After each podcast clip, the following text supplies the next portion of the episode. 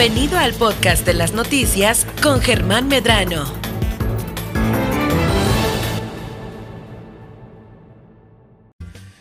Pues ahora nos vamos a ir seguro a lo seguro con Laura Aguilar, que la tenemos eh, aquí como cada semana y vamos a platicar sobre algo muy importante. ¿Usted ha estado decepcionado de alguna empresa a la cual entró a trabajar y de repente checó su capacidad para adquirir un crédito y pues no, apenas le daban después de tantos años de trabajo una bicoca, con lo cual no le alcanzaba ni para una casita de interés social? Después de años de trabajo, ha habido muchos casos, ha habido muchos ejemplos de mucha gente que ha entregado su vida a una empresa, pero no se ha puesto a pensar qué onda con eh, la jubilación o con las pensiones, ¿no? Que también es algo muy importante. Eso es otro, eso es otro punto también eh, que vamos a tratar el día de hoy, el tema de la ley anterior, la ley nueva, quiénes y qué hacer. Eh, gracias Laura Aguilar por acompañarnos este día aquí en Miles Noticias Baja California Sur. Qué difícil la situación para muchos trabajadores que eh, pues son le entregan su vida a una empresa y de repente ya cuando están grandes, cuando llega la edad, cuando están viejos, pues no tienen ni cómo para sobrevivir. Hola Germán, muchísimas gracias por otra vez el espacio.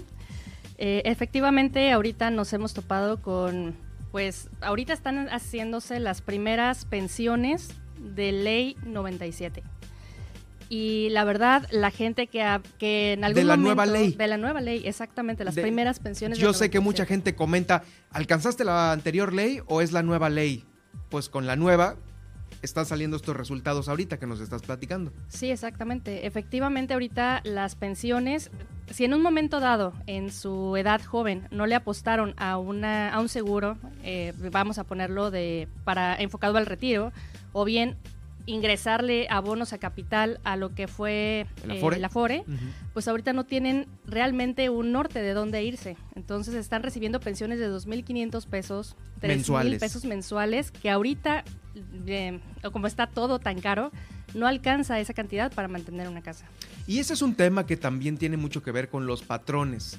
Eh, mañosamente muchos te registran con un mínimo y, pues ahora sí que te pueden pagar muy bien, ¿no? Y tú no vas a pegar de gritos o no te vas a dar cuenta porque a lo mejor igual el dinero te llega a tu bolsa por otro lado, por una compensación, por un cheque, por te lo entregan en efectivo y pues estás contento, no pegas de grito, pero sales de la empresa, pasan los años, te haces viejo, ya no te contratan en ningún lado, empiezas a ver lo de la pensión y sí, son cantidades de dos mil pesitos que no te sirven para nada. Efectivamente, sí. De hecho, eh, hay muchas empresas en la actualidad todavía que hacen esto, de registrar con el mínimo al trabajador, darles una compensación por fuera para poder elevar así su sueldo, pero con ello no se están dando cuenta que lo que le estamos apostando al retiro estamos muy mal y lamentablemente cuando hablamos de retiro muchas de las veces me preguntan, ¿y cuándo puedo sacar dinero? ¿A partir de qué este momento puedo empezar a retirar? La idea es dejarlo ahí hasta los 60, 65 años, ¿verdad? Bueno, sí, eso ya es cuando se adquiere un, plan de estos. Pero a lo que voy es ahorita y a lo que te quiero preguntar es de que para todas esas personas que nos están escuchando ahorita que están decepcionadas de haber trabajado en la iniciativa eh, en el sector público o en la iniciativa privada y que se les ve un futuro eh, jodido, amolado en relación a una pensión, a, un a una cantidad de retiro, ¿hay solución? Sí, sí hay una solución. En este caso, em, bueno, estaríamos hablando de personas que aún no se pensionan. En la edad promedio estamos hablando de unos 40, 45 años de edad, en la cual todavía tienen la, digamos que la opción de cambiar su futuro. Que en un momento dado no se encarezca tanto eh, la parte de la aportación y por otro lado que no tengamos la parte de lo mismo, que por más que aportemos y por más que ahorremos, no tengamos este capital para hacer frente a una pensión. ¿Cómo pueden eh, justamente salir adelante? ¿Cuál es el plan B? Parece que de nueva cuenta, la iniciativa privada eh, tiene que salir al rescate y aquí pues es una eh, situación que debe de, de haber mucha conciencia por parte de quienes necesiten pensar realmente en el retiro y en el futuro. ¿Qué planes hay para salir adelante? Pues en este caso. Ya sin tomar en cuenta las semanas de cotización, porque por más que le veamos, a veces muchos nosotros ni las alcanzamos, ni nos van a inscribir, ni vamos a... Porque muchos todavía dicen, ah, es que le voy a decir a mi contador que me pague y que me registre con el máximo. No, ya no es así. Ya hay ahí una, un, un algoritmo, una fórmula, en, en- obviamente en, en estas entidades públicas que, no, pues por más que pagues al seguro, vas a alcanzar dos mil, tres mil pesitos, nada más. Aunque te registren ahorita con el tope. Eh, no se puede. Pero ¿qué sí podemos hacer? Efectivamente, por las afores no podemos hacer ahorita nada, realmente. Eh, por la parte em, de iniciativa privada, eh, estaríamos abriendo lo que es un, un plan enfocado a tu retiro, en el cual pudiéramos ayudarte a orientarte con em, una fórmula en la cual podamos llegar a lo que tú deseas y a lo que tú necesitas de acuerdo a tu pensión. Eh, está muy claro que ahorita 3 mil pesos, 4 mil pesos no nos alcanzan mensualmente. Entonces habría que hacer un cálculo personal para poder hacer, em, ver, hacerte ver que tienes que ahorrar tanta cantidad para poder tener un estilo de vida como el que estás acostumbrado a tener. Sí, supongamos que eh, pues yo ahorita mínimo para vivir necesito, no sé, vamos a poner una cantidad de X, unos 10 mil pesos, ¿no? Entre, y, tú lo estás calculando a futuro, en donde pues a lo mejor igual y no tienes movilidad, ya no viajas tanto, eh, pues tus hijos ya cada quien tiene su vida independiente y sería nada más dinero para que tú la gozaras bien, que no tuvieras ningún impedimento para pagar la luz, para comer, para una salida, para una recreación. Y quiero poner como ejemplo esta cantidad, ¿no?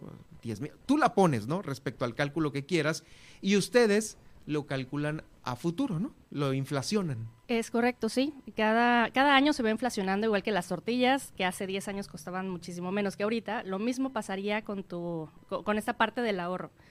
Ahora, te quiero hacer un ejercicio a todos los que nos están escuchando, en su casa, en su carro, donde estén. Nada más pónganse a pensar, ¿cuál, es, eh, cuál era su primer sueldo sumado a lo que es, cuál es su segundo, su, sueldo final, cuánto estás ganando ahorita, más el primer sueldo que tú tenías. Por ejemplo, el primer sueldo que yo tenía serían 6 mil, eh, no sé, cuando empecé a trabajar. Y el último sueldo que reporte a lo mejor, no sé, 8 mil, súmalo. Ahora divídelo entre dos, porque son las dos cantidades que te estoy dando, y multiplícalo por 12 años trabajados, que sería mi caso a lo mejor, que llevo 12 años laborando. Eh, y de esa cantidad, dime tú, ¿cuánto tienes invertido? De todo ese monto que te salió, ¿cuánto tienes invertido?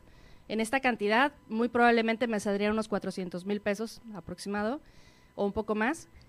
Pero yo de esa cantidad, siendo honesta, no tengo tal vez ni el 50%. Yo creo que ninguno de nosotros lo tenemos. Estamos trabajando para ello, sí, yo estoy trabajando para ello, y te invito a ti a trabajarlo, a poder hacer un recorrido para llegar a ese, a, donde tú quieres llegar con una pensión digna. ¿Estos planes cómo se llaman? ¿Planes de retiro? Planes de retiro, así es. Eh, existen, ya sea que lo puedas deducir de impuestos o no. Ya es de acuerdo a cómo esté registrado uno en Hacienda o no lo esté. Eh, y digamos que, ¿qué tanto sería una inversión eh, la más ideal o lo que la compañía recomienda para, para que tú tengas un, un decoroso retiro? Ok, por ejemplo, en este caso yo lo que preguntaría más bien sería cuánto es la, cali- la calidad de vida que ahorita tú tienes, pues sí, obviamente estás pagando muchas cosas, pero yéndote hacia los 60 o 65 años, ¿con cuánto tú crees eh, que ya estarías prácticamente viviendo bien, no? Hablábamos de 10 mil, 12 mil pesos aproximadamente. Entonces, para estas cantidades, yo estaría diciéndoles que ahorraran entre mm, 12 mil a 18 mil pesos anuales. Y me estoy yendo muy bajo. Tendríamos que ir un poquito más alto para poder llegar a una cantidad que ahora sí nos genere pues lo que queremos, ¿no? Lo que queremos. ¿Desde cuánto se pueden adquirir este tipo de planes? El mínimo son 1.500 pesos mensuales, que estamos hablando de, de los 18 mil pesos anuales. Es el mínimo. Eh, sin embargo, bueno, de ahí la cantidad que uno quiera, quiera otorgar, ¿no? ¿A, a cuánto tiempo tienes que comprometerte pagar, a pagar estos 1.500 mensuales? O En anuales, este como, como tú caso- lo quieras pagar. En este caso, bueno, en mi caso sería para alcanzar la edad 65.